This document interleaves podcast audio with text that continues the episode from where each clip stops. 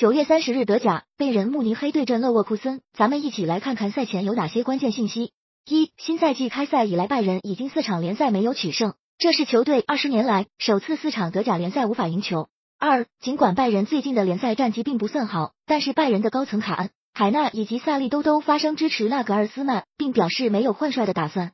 三、拜仁在周三上午进行了针对性的训练，纳格尔斯曼进行了讲话，并且用手势做出动作。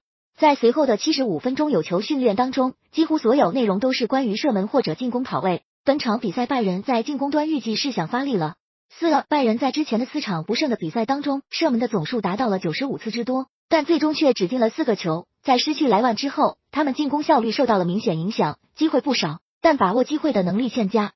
五，勒沃库森本赛季成绩下降的一个很重要的原因，就是缺少了天才小将维尔茨。他上赛季二十四次出场，贡献七球十助攻。本赛季缺少他的情况下，在前场的串联方面明显弱了很多。而目前维尔茨依旧在养伤，将继续缺阵。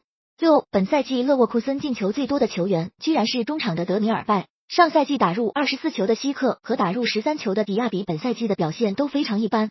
七，勒沃库森在国际赛期间有十一名球员受到了征召。其中，捷克双星西克和霍泽克以及伊朗球星阿兹蒙有登场，其他球员包括迪亚比、卡、帕拉西奥斯、阿兰吉斯等球员没受到影响，消耗要比拜仁小很多。